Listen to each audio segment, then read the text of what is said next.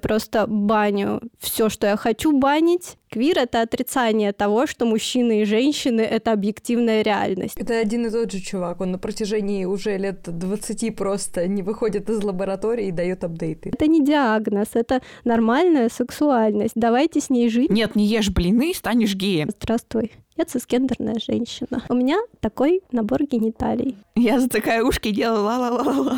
Получается, что мы прямо сейчас вместе с нашими слушателями шагаем в светлое будущее.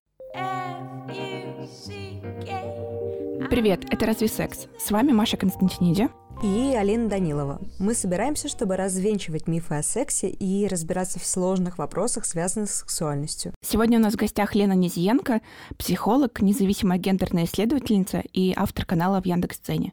Лена, привет. Привет. Привет, привет. Привет. Поговорим о гендерной идентичности и сексуальной ориентации. Что это такое, как оно формируется и почему все так запутано.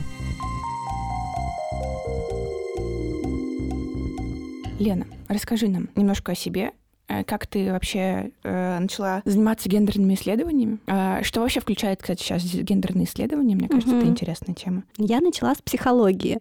То есть сначала у меня было такое базовое психологическое образование, которое в итоге пришло к тому, что я стала исследовать психокультуру, и плавно от нее, ну то есть это от представления того, что есть психология, когда она попадает в журналы, в глянец, и ее начинают присваивать к себе читательницы, читатели, и как-то формировать свое представление о том, что есть психология психология, часто сильно далекая от научного. И там, из-за того, что я изучала вот, собственно, письма читательницы Космополитен, мне стало интересно. Мне стало интересно многое о женщинах и многое о том, насколько все в этом мире гендерировано, если можно так сказать. То есть, если до этого я совсем не думала об этом, то вот в момент, когда читательницы со своими письмами об эмоциях э, проявились в моем опыте, я поняла, что тут такой пласт, который копать не перекопать. К тому же в тот момент момент было довольно много стереотипов о психологах, что-то из серии, что мужчина-психолог не мужчина, а женщина-психолог не психолог. Вот такие бытовали в нашей профессиональной среде. А что это были за письма? Подожди, ну, типа, что там люди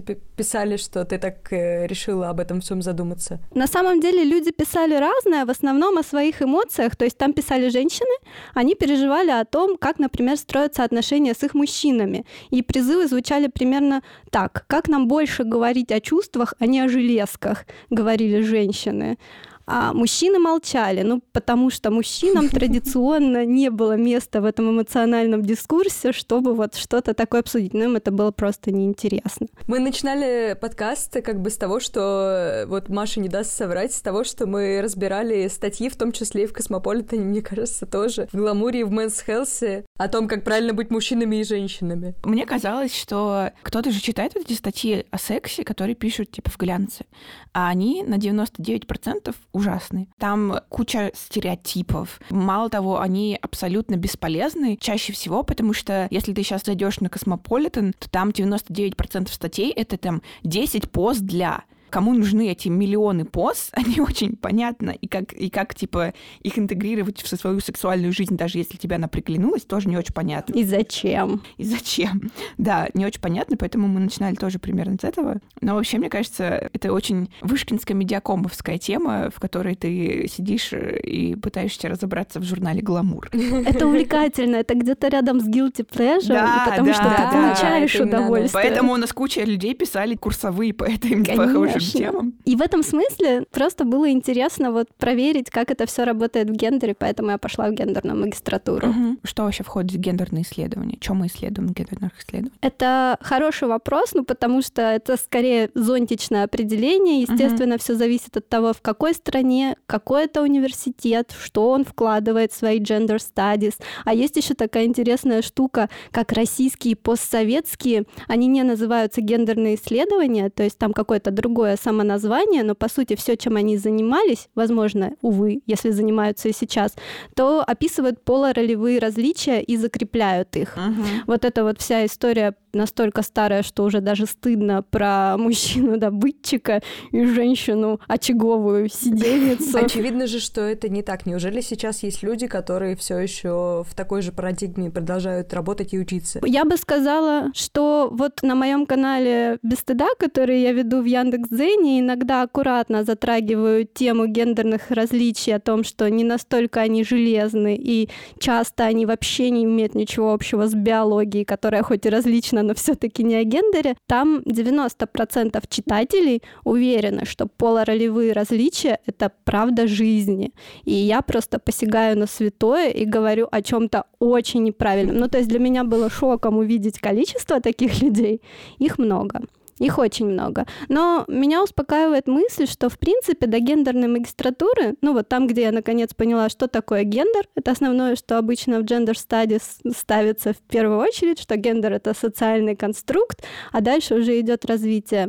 Как формируются идентичности, ну и как можно работать с сексуальностью, потому что это большой сложный комплекс, он в гендерных исследованиях, как я понимаю, не обязательно затрагивается, ну потому что это культурная история, uh-huh. а культурное исследование — это уже уже вот смежная дисциплинарная область.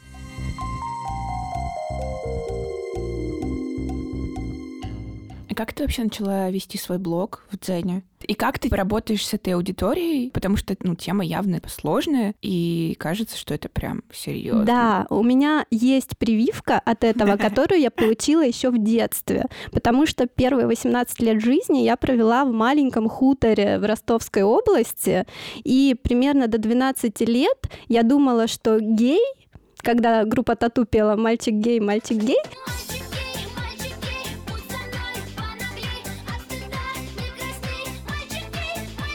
Будь со мной, помогай, да. Что, что, что это?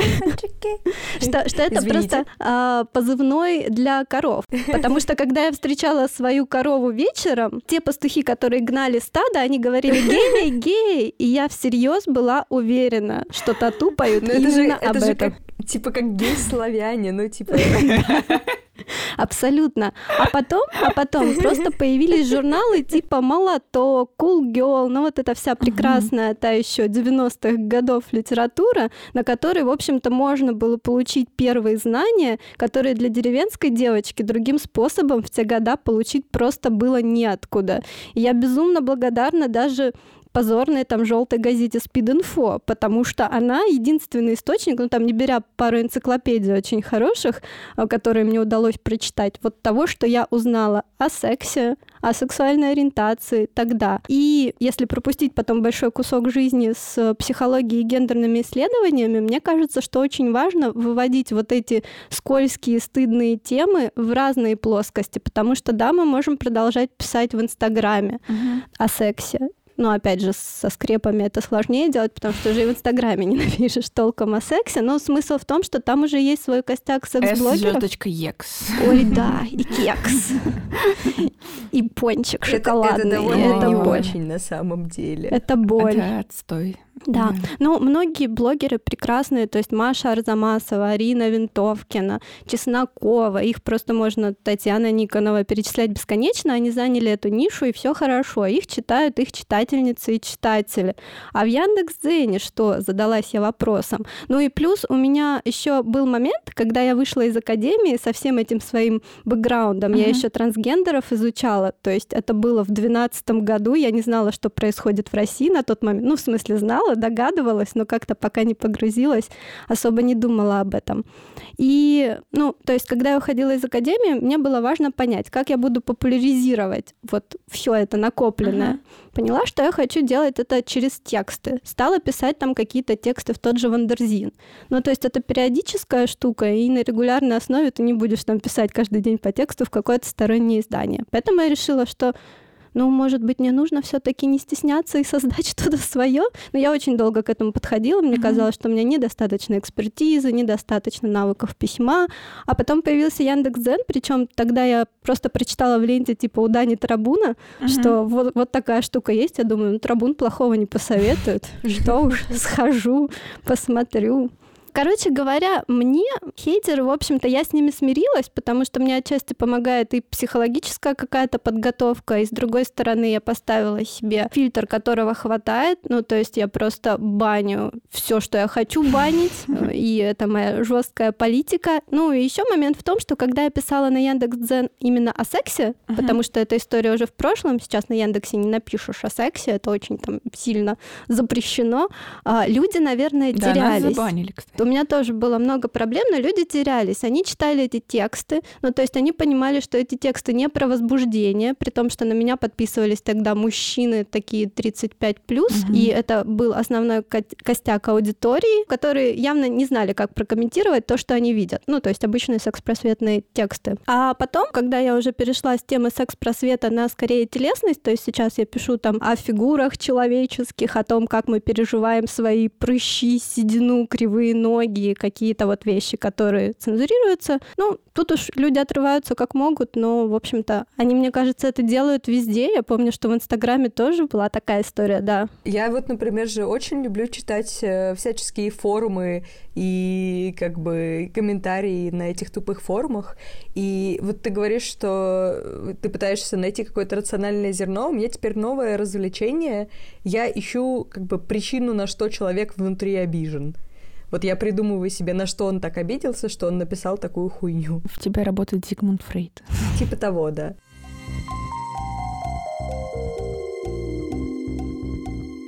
Расскажи, что вообще такое гендерные идентичности? А, и что такое сексуальная ориентация, и как правильно говорить сексуальная ориентация угу. или сексуальная идентичность, или еще как-то. И почему все так сложно, и когда кто-нибудь скажет, вывесит какой-нибудь список правильных слов, и я его выучу. Ну, просто я достала читать статьи на английском, чтобы понять, как правильно. Ну вот, к сожалению, из простых заявлений есть только вот эта бинарная гетеронормативная логика, от которой уже всех тошнит, в которой гендерные идентич... идентичности — это мужчины и женщины. Угу. Ну, то есть это классика, с которой сталкивается каждый родившийся новый член нашего общества. По сути, гендерная идентичность — это ощущение себя либо мужчиной, либо женщиной, либо не мужчиной и не женщиной, либо немножко мужчиной и немножко женщиной. Ну вот на эти все разные случаи подбираются как раз те самые новые слова, про которые шутят, их собирают их такие бинго, типа а гендеры, гендер-квиры, вот вся эта история квирная. Что такое квир? Это, по сути, взгляд на бинарную систему из мужчин и женщин немножечко со стороны. Ну, то mm-hmm. есть квир — это все, что отрицает наш мир как бинарно поделенный, только на мужчин и только на женщин. Квир — это отрицание того, что мужчины и женщины — это объективная реальность. По сути, вот мы говорим, что гендерная идентичность, несмотря на то, что она и биологически обусловлена, нельзя сказать, что это история, которая вот так вот взяла и социально mm-hmm. наросла на человеческое тело. Но все таки гендерная идентичность, она не ограничивается вот этой жесткой каркасной сеткой мужчина или женщина. Не у всех, не всегда. Но, по сути, когда человек родился, его чаще всего отнесут обязательно либо к мужчине, мужчине, либо к женщине, угу. ориентируясь на его акушерский пол. Ну, то есть, грубо говоря, врач смотрит на то, какой набор гениталий у ребенка, и говорит, ты мужчина. Или говорит, ну, у вас девочка. Но не берется в расчет, например, вот весь Интерсекс. этот спектр интерсексов, конечно, которых там от 1 до 2 процентов, и опять же, никто не собирает эту статистику. И с ними совершенно чудовищные происходят вещи из серии, ну, отрезать проще, чем пришить. Да. Это просто к гендерным идентичностям, к тому, что люди, которые пытаются апеллировать к вот этой матушке природе угу. вечной, что есть только мужчины и женщины, это вот спущенная нам эволюцией данность, ну, они не правы вот по факту по медицинскому факту. А дальше мы переходим к вот этой прекрасной фразе про то, что гендер — это спектр. Гендерные идентичности, они не расставлены по разным полюсам абсолютно противоположные группы людей, где на одном конце вот супермаскулинные, такие крепкие с остальными яйцами мужчины, а там вот такие расслабленные, няшные, суперэмоциональные женщины, потому что встречаются и наоборот, и по-всякому разному, и миксуются, и все это, ну вот, соответственно, разные точки на этом спектре. Но это если мы не говорим о квире. А квир вообще говорит, никакого спектра нет. Есть некоторое, ну, большее такое трехмерное пространство для всего этого. И с этим тоже можно как-то жить. Как плохо, что у меня всегда было плохо с трехмерными фигурами. Я вообще ничего не понимаю в какой-то момент. Но есть хорошая новость. Вообще гендерная идентичность теоретически не обязательно ты должен ощутить себя как мужчину или женщину при рождении и всю жизнь пробыть вот мужчиной или женщиной. Понятие себя как кого-то может меняться с течением времени. Это вряд ли, конечно, про цисгендерных людей. Ну, то есть, если ты уже ощущаешь себя твердо женщиной, не думаю, что что-то произойдет. Но вот что касается трансгендерных цисгендерных людей, у них как раз-таки все не так просто с гендерной идентичностью, потому что они с самого рождения, когда начинают социализироваться, они не укладываются ни в одну коробочку. И очень хорошо, если у них получается вот пока они растут, mm-hmm. ощутить, что они просто должны перевести себя в другую коробочку, противоположную. Это вот тот случай, при котором ну, максимально снимаются все вот эти диссонансы и протесты. А бывают истории, когда ты, тебе некомфортно в своей коробочке гендерной, но ты не знаешь, куда себя отнести. И в этом смысле и гендерные исследования, как вот институциональная научная область, и активистские инициативы, которые начинают говорить об этом, о своих ощущениях, очень важные штуки, и нужно прислушиваться и к тем, и другим, ну, потому что гендерные исследования, они часто низовые, они вот именно выходят из поля социума, ну, как, в общем-то, и все исследования сейчас. И из того, что людям просто перестает хватать, ну, того инструментария, который есть, хотя бы вот этих названий мужчины женщины, цисгендерные мужчины, цисгендерные женщины, и предлагает им какую-то свежую палитру, другие варианты, в которых ты можешь узнать себя просто. Мне кажется, чтобы понять, что, возможно, ты не мужчина или не женщина, нужно знать, что у тебя есть возможность быть не мужчиной или не женщиной. Да, и вот это, конечно, это самое вот это, в общем-то, камень преткновения mm-hmm. в бинарной гетеронормативной системе,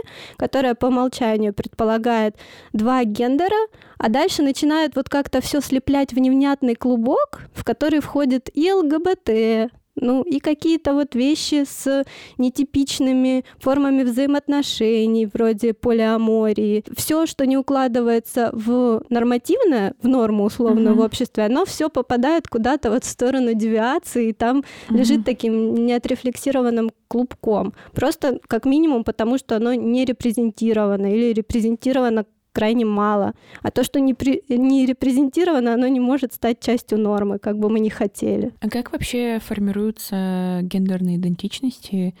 А, как формируются сексуальные ориентации, есть ли... Я, все, я постоянно вижу новости про то, что какой-то очередной ученый пытается найти ген гомосексуализма, и у него это получается, это не, не получается. Вот. Это один и тот же чувак, он на протяжении уже лет 20 просто не выходит из лаборатории и дает апдейт. Ну, кажется, эта задача уже решена, по-моему, есть исследования, которые четко показали, что очень было бы просто, если бы мы нашли какой-то один конкретный ген, и он такой, все, ты будешь гомосексуальным человеком.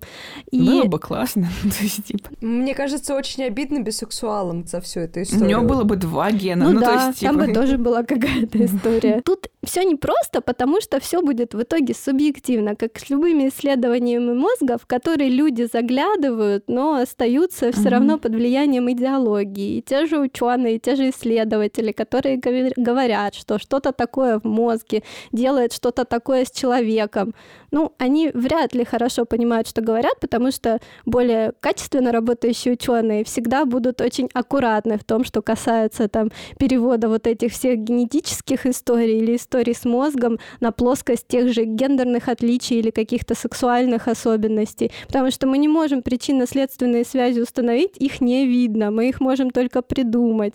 И очень много в этом смысле можно творчество допустить, чтобы сделать исследование так, чтобы оно показывало то, что нам нужно. Поэтому, ну, именно с гомосексуальностью часто активисты, которые с этим работают, говорят что-то из серии, что вы вообще прицепились к тому, врожденное это или приобретенное. Если врожденное, то как именно оно сформировалось. Ну, кому какая разница? Уже, грубо говоря, это не диагноз, это нормальная сексуальность. Давайте с ней жить, давайте разбираться, что у нас с политическими институтами и со всеми вещами, которые мешают там людям гомосексуальным mm-hmm. и бисексуальным чувствовать себя не так комфортно, как гетеросексуальным людям. Но нет, мы будем пытаться найти ген, который покажет место всем этим людям. Все.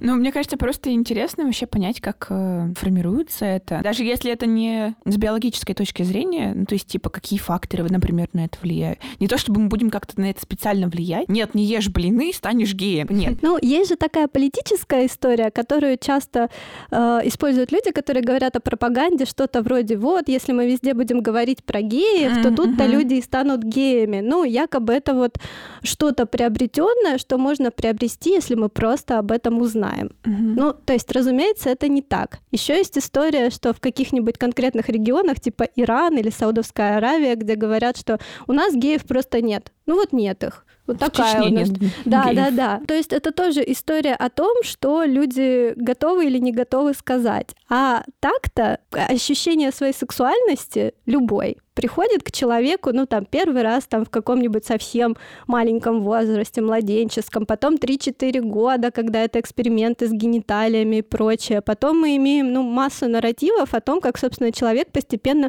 осознает свою сексуальность, как именно он начинает ощущать свое влечение к кому-то, ну, мы не можем сказать, очевидно. Я поэтому и пыталась сейчас сказать, когда Маша говорила, что с одной стороны очень понятно, о чем ты говоришь, что, ну, может быть, это и не так важно, важнее как бы создать среду, но с другой стороны, мне вот всю жизнь дико любопытно, почему вот со Очень мной хочется получилось так, узнать. Да, почему Мгм. я вот такая, какая я есть, и это типа вопросы, которые меня очень сильно волновали, когда там я это все осмысляла там в подростковом возрасте, например. Ну, то есть, типа, т- т- ты просто смотришь на людей вокруг и думаешь, ну почему вот я вот такая?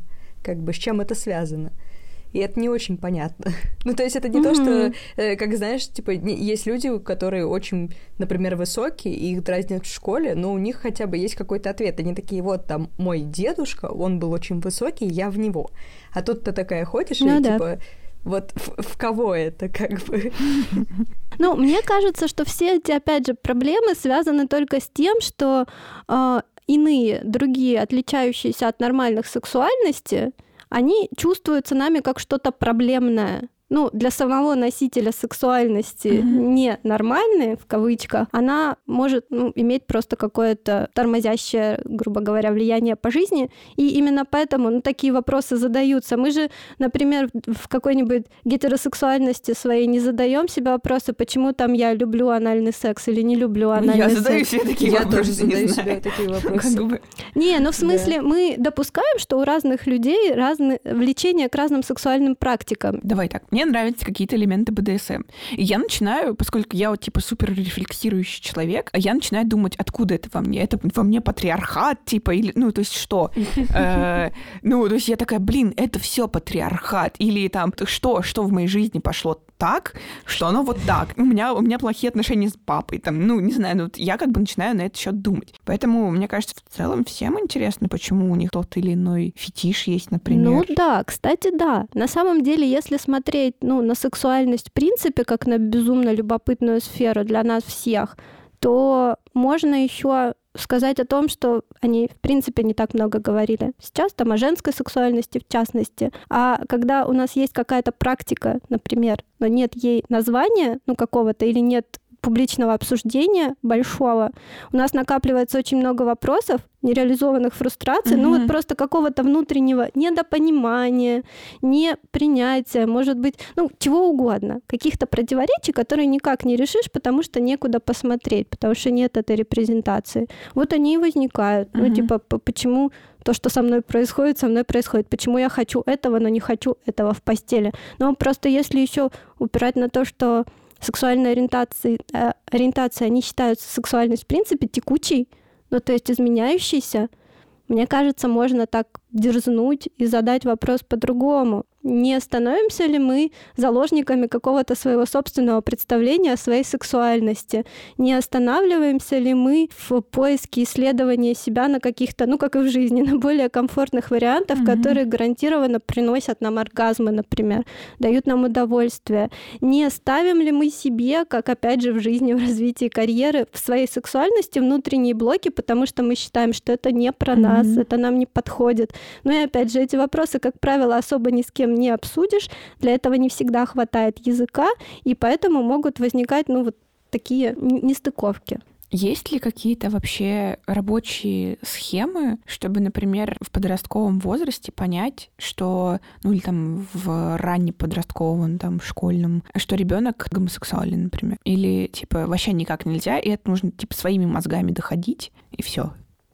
Слушай, ну про гомосексуальность-то, скорее всего, и сам ребенок поймет. Это Мгм. почти наверняка произойдет раньше или позже. При этом есть, конечно, какие-то тесты, но я бы, например, их не называла и не упоминала, ну потому что, блин, любые тесты — это такая идеологическая субъективная история, которая, во-первых, уже изначально задает такой ракурс, mm-hmm. что ты чувствуешь себя каким-то не таким, например. Mm-hmm. А во-вторых, в принципе, о подростковой сексуальности особо, ну, скажем так, не все готовы о ней говорить, не все готовы понимать, что с ней вообще делать. И еще более, конечно, тяжелый вариант не с сексуальностью, а с идентичностью, потому что если сексуальность подростки, например, как-то, ну, грубо говоря, могут поставить на паузу, то в случае с гендерной идентичностью, которая, по сути, что такое идентичность? То, как я себя ощущаю. А я не могу себя ощущать иначе, чем вот то, что я чувствую, mm-hmm. и ее не поставишь на паузу, будучи подростком. То есть в смысле трансгендерности это все понятно.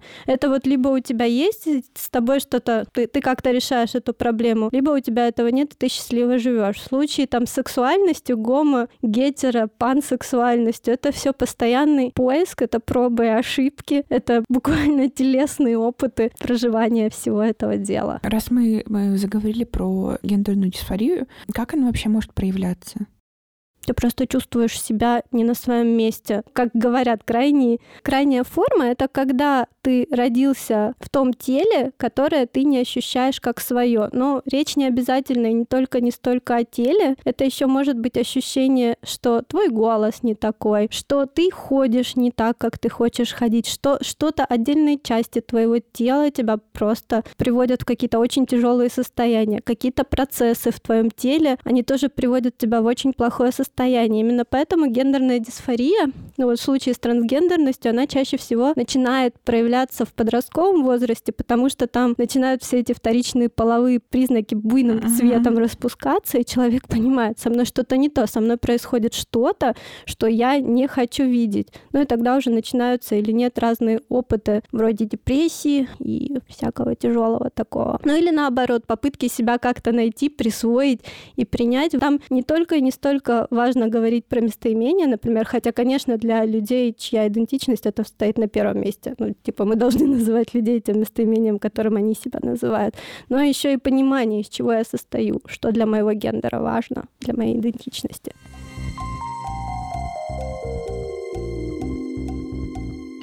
Чего я не понимаю, это того, есть ли у нас какие-то данные, как у человечества в принципе, о том, какие люди, что называется, ну как бы совсем на своем месте.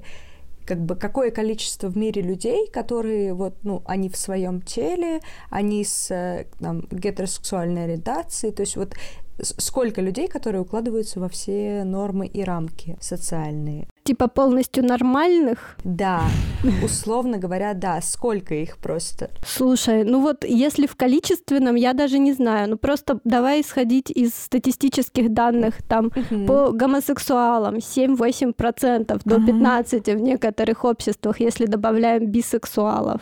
Uh-huh. А трансгендерность — это 5%, насколько uh-huh. я помню. Ну, это я сейчас придумываю, ну, примерно вот в процентном соотношении. А дальше мы еще задаем вопрос. Трансгендерные люди, они же тоже бывают гомосексуальными Конечно, и гетеросексуальными. Да. Но это частый просто О, повод запутаться. И вот это вот все.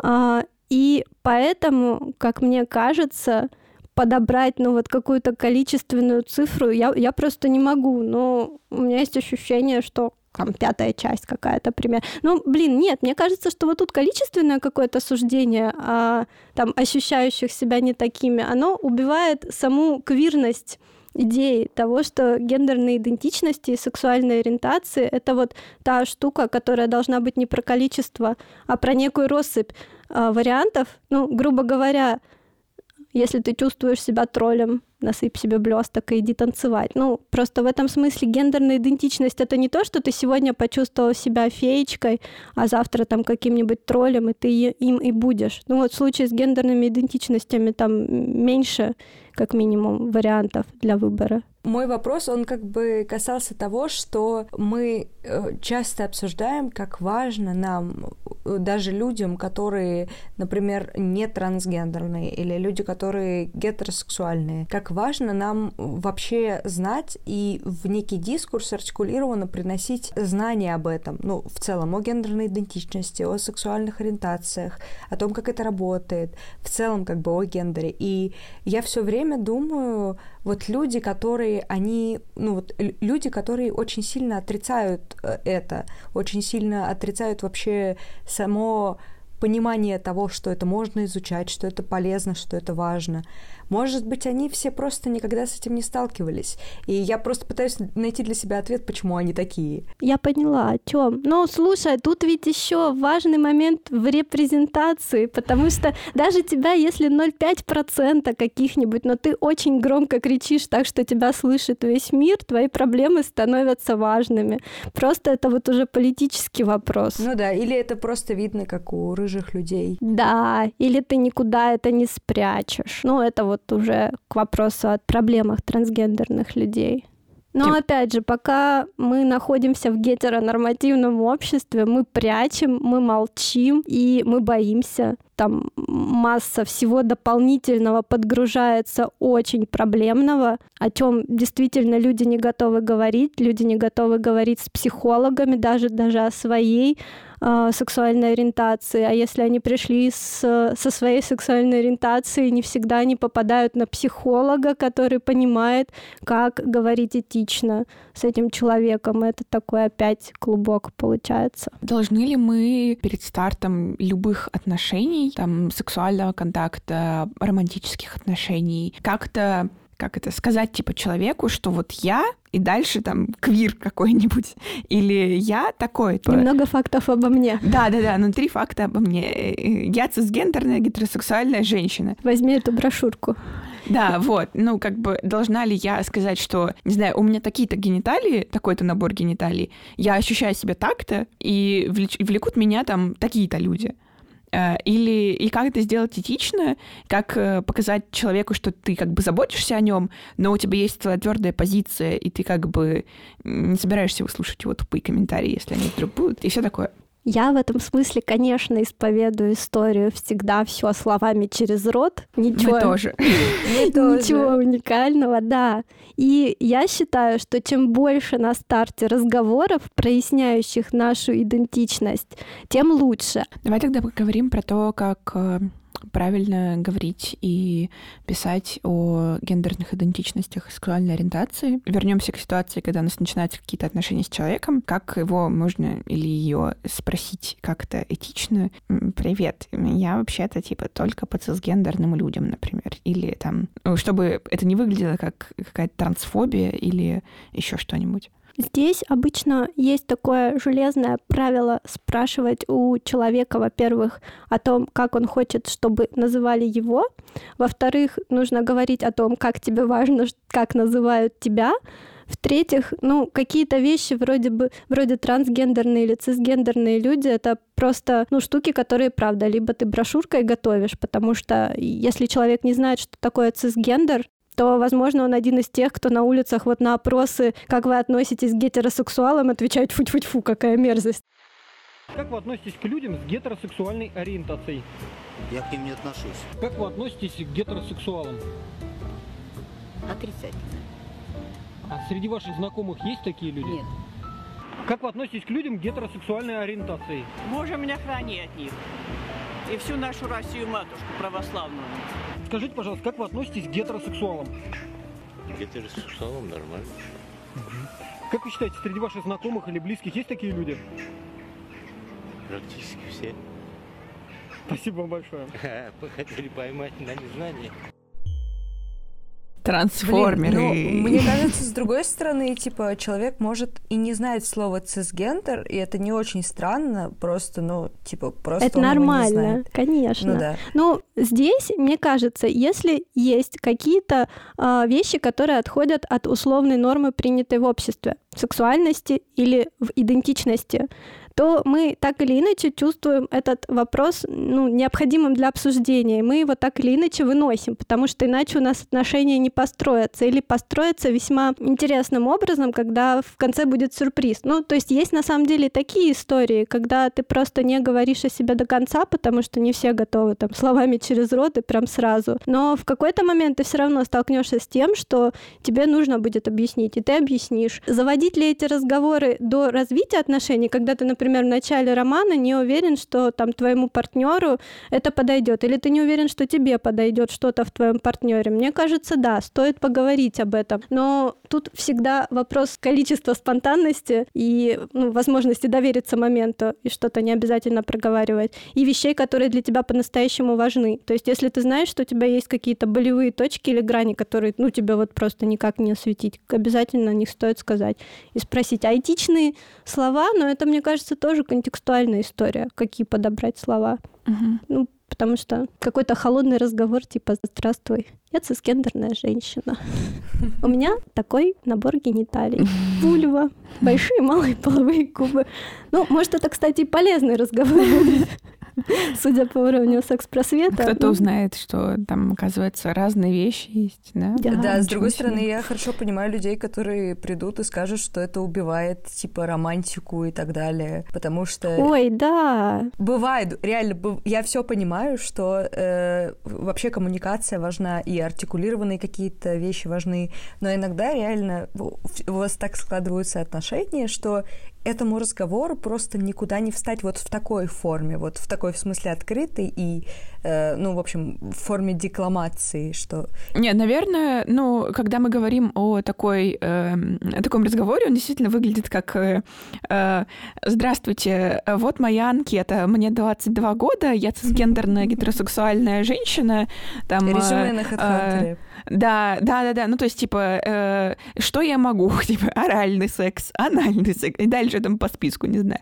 Но мы просто не можем перечислить все ситуации, все варианты разговоров, которые могут существовать. И мне кажется, главным просто это как-то в любом случае проговаривать, чтобы потом не оказалось, что ого, э, что, ты раньше занималась сексом с женщинами, ты что, типа, лесбиянка? Нет, я бисексуалка. То есть ты можешь уйти от меня к женщине, ну, то есть не было, чтобы вот таких вот разговоров э, внезапных каких-то. Я недавно столкнулась с тем, что моя подруга, оказывается, э, просто строго-настрого запретила мне даже как-то упоминать при ее парне, что у нее был опыт э, сексуальный с девушками.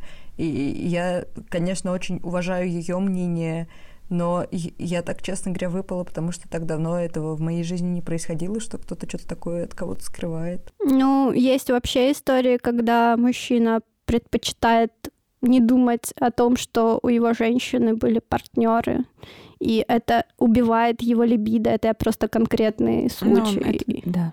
А есть еще много других историй, когда человек, например, жутко переживает и не знает, как сказать о каком-то своем сексуальном прошлом, которое вот не укладывается в эти нормы, а его партнер или партнерки оказывается, ну вообще настолько, когда ты любишь человека, ты принимаешь вот, вот этот опыт. Ну или не принимаешь, но тут всегда разговор вот именно о том, что в этом человеке там со всеми этими предрассудками и как у него у самого в голове или у нее устроено все на этот счет. Да, и готов ли он поддерживать своего партнера? Ну, если да, что-то странное. Но это еще и бо- большой психотерапевтический запрос. Получается, что здоровые партнерские отношения, когда ты строишь, ты, наверное, и разбираешься с собой, что ты принимаешь, что ты не принимаешь, с чем тебе нужно, возможно, проработать. И что-то, ну, что-то может быть болезненным. Это, опять же, такой запрос на то, чтобы разобраться с собой. Так Ну, что и- полезно поговорить. Да, не, я в целом понимаю. Ну, то есть я как бы... Конечно, я в курсе, что у моего молодого человека до меня были какие-то девушки. Но, честно говоря, последнее, что хочу знать, это как он занимался с ним сексом. Ну, это типа то же самое, что я буду спрашивать у мамы, как она с папой занимается сексом. Для меня это типа, извините, до свидания. Ну, как бы, мне это очень тяжело, и я не думаю, что это вообще, ну, как бы мне нужно. Ну да, ну если ты задаешь вопросы, зачем мне это отвечаешь, что мне это не нужно, это Да. же отличный сценарий. Да, тоже ну, то есть, как бы, вот и все. Но это не значит неважная часть, не та, которая вот нуждается. Да, просто-. Да, ну, но вот, мы, как раз- сейчас не рассматриваем ситуацию того, что это он к тебе пришел и такой, знаешь, мне кажется, что типа мне очень важно тебе об этом сказать, что у меня, например, был там, ну грубо говоря, там, бисексуальный опыт. Я или, за там, такая ушки делала ла-ла-ла-ла. Не, ну мне просто все равно. Ну, типа, был бисексуальный, наверное, спрошу, и чё, как? Он такой, прикольно, я такая. Э, И на этом все закончится. Ну, то есть я такая, тебе понравилось? Он такой, ну, ничего, так я такая, классно, до свидания. Мне кажется, это еще история вот про процессинг, про обсуждение каких-то текущих вещей, вещей из прошлого. Это та история, которая более сложно удается людям в моногамных союзах, например, или у людей с нормированной там какой-нибудь сексуальностью, потому что когда, в принципе, твоя сексуальность под вопросом, э, у тебя не остается других вариантов, как обсуждать вот текущий хотя бы опыт. И тебе менее комфортно, если ты его не обсудишь именно с партнерами. Ну, то есть психотерапевты, понятно, что хороши, но у вас ничего не выйдет, если вы не будете процесситься сейчас. Просто такие штуки тоже их можно проживать, переживать и надеяться, что оно Мгм. пройдет, оно может правда осядет, а можно взять и снести какого-нибудь специалисту просто как вариант. А можно просто не погружаться так глубоко, чтобы вот этот и поднимать. Ну, то есть масса вариантов, просто в зависимости от ресурсов и вот этой всей истории, к чему я готова. И какие травмы я готова трогать, а какие еще погодить. А с другими сложнее, ну, когда тебе что-то выливают, ну, окей, у нас нет протоколов, как реагировать и просто похлопать, постоять рядом. Да, наверное, говорить я языком о своих эмоциях, ну, то, что больно, то, что обидно. Да, наверное. Ну, вот какие-то простые человеческие вещи.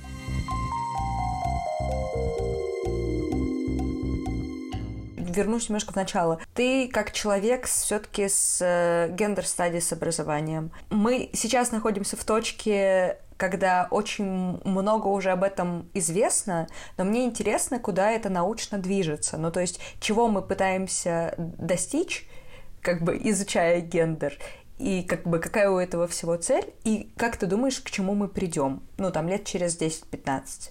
Здесь нужен оптимистичный прогноз и какой-нибудь с классно, пандемией.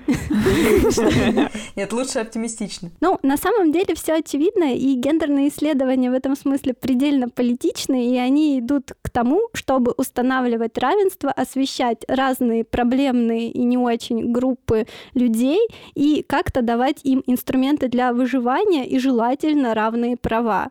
Понятно, что гендерные исследования в разных частях света сейчас будут настолько проразные, что один общий прогноз на через 10 лет мы не можем сделать, потому что в одной части света запустились в космос машины, а в другой индусы по-прежнему сидят на поле, смотрят на закат. Здесь речь о том, что мир сейчас в том состоянии, и гендерные исследования вместе с ним. Но очень не гомогенный, да. Ну, то есть гетерогенные, Гетерогенные. рассредоточенные.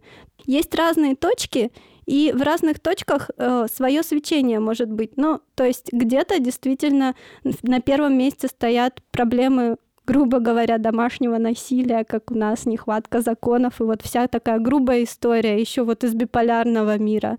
Где-то стоят другие проблемы, где уже решились законодательно вот эти проблемы, нужно уже решать, например, медиа, как что репрезентируется. В целом-то они везде одинаковые, то есть нельзя сказать, что эти проблемы важнее, эти менее важные, но задача одна — двигаться к тому, чтобы больше говорить, меньше молчать. Если так будет происходить, то мы придем к прекрасному светлому будущему, в котором каждому найдется место без ощущения своей ненормальности, потому что то, что трансгендерность или гомосексуальность вывелась там из МКБ, ну то есть это Мгм. больше не диагноз, не значит, что люди на улице или люди в Яндекс.Дзене считают тебя нормальной. И это самое сложное и необходимое для того, чтобы что-то с этим сделать место. Блин, это получается, что мы прямо сейчас вместе с нашими слушателями шагаем в светлое будущее. Алин, у тебя такие все время, у тебя бывают периодически, знаешь, такие пафосные мысли, типа, это меня, ну, то есть я такая, что? Только что Маш, было?» на, на самом такая деле вклейка. эти пафосные мысли, это, вот, в общем, на самом деле эти пафосные мысли, это сто процентов моего мышления, просто иногда я, ну, типа, беру себя в руки и говорю как нормальный человек. Окей. Ну что, прозвучало манифестно. Это тоже нужно, это тоже хорошо. Ай, спасибо большое, что пришла. Было супер Да. интересно. Мне кажется, нам придется брать у тебя комментарии к разным выпускам, потому что ты Gender очень хорошо говоришь. А. Лена, спасибо большое, что пришла и рассказала нам про гендер стадис. Это было круто. Спасибо.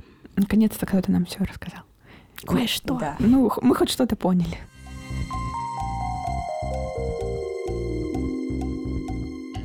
На этом все. С вами был подкаст «Это разве секс?». Ставьте нам оценки и пишите комментарии, потому что это помогает другим людям узнать о нас. Свои комментарии и предложения пишите нам на почту hello собака это разве секс.ру или в телеграм-бот не секс, нижнее подчеркивание бот. А еще теперь вы можете подписаться на наш Patreon, чтобы получать выпуски раньше других и еще кучу разных плюшек, ну и просто нас поддержать. Не бойтесь своих желаний и не забывайте о контрацепции.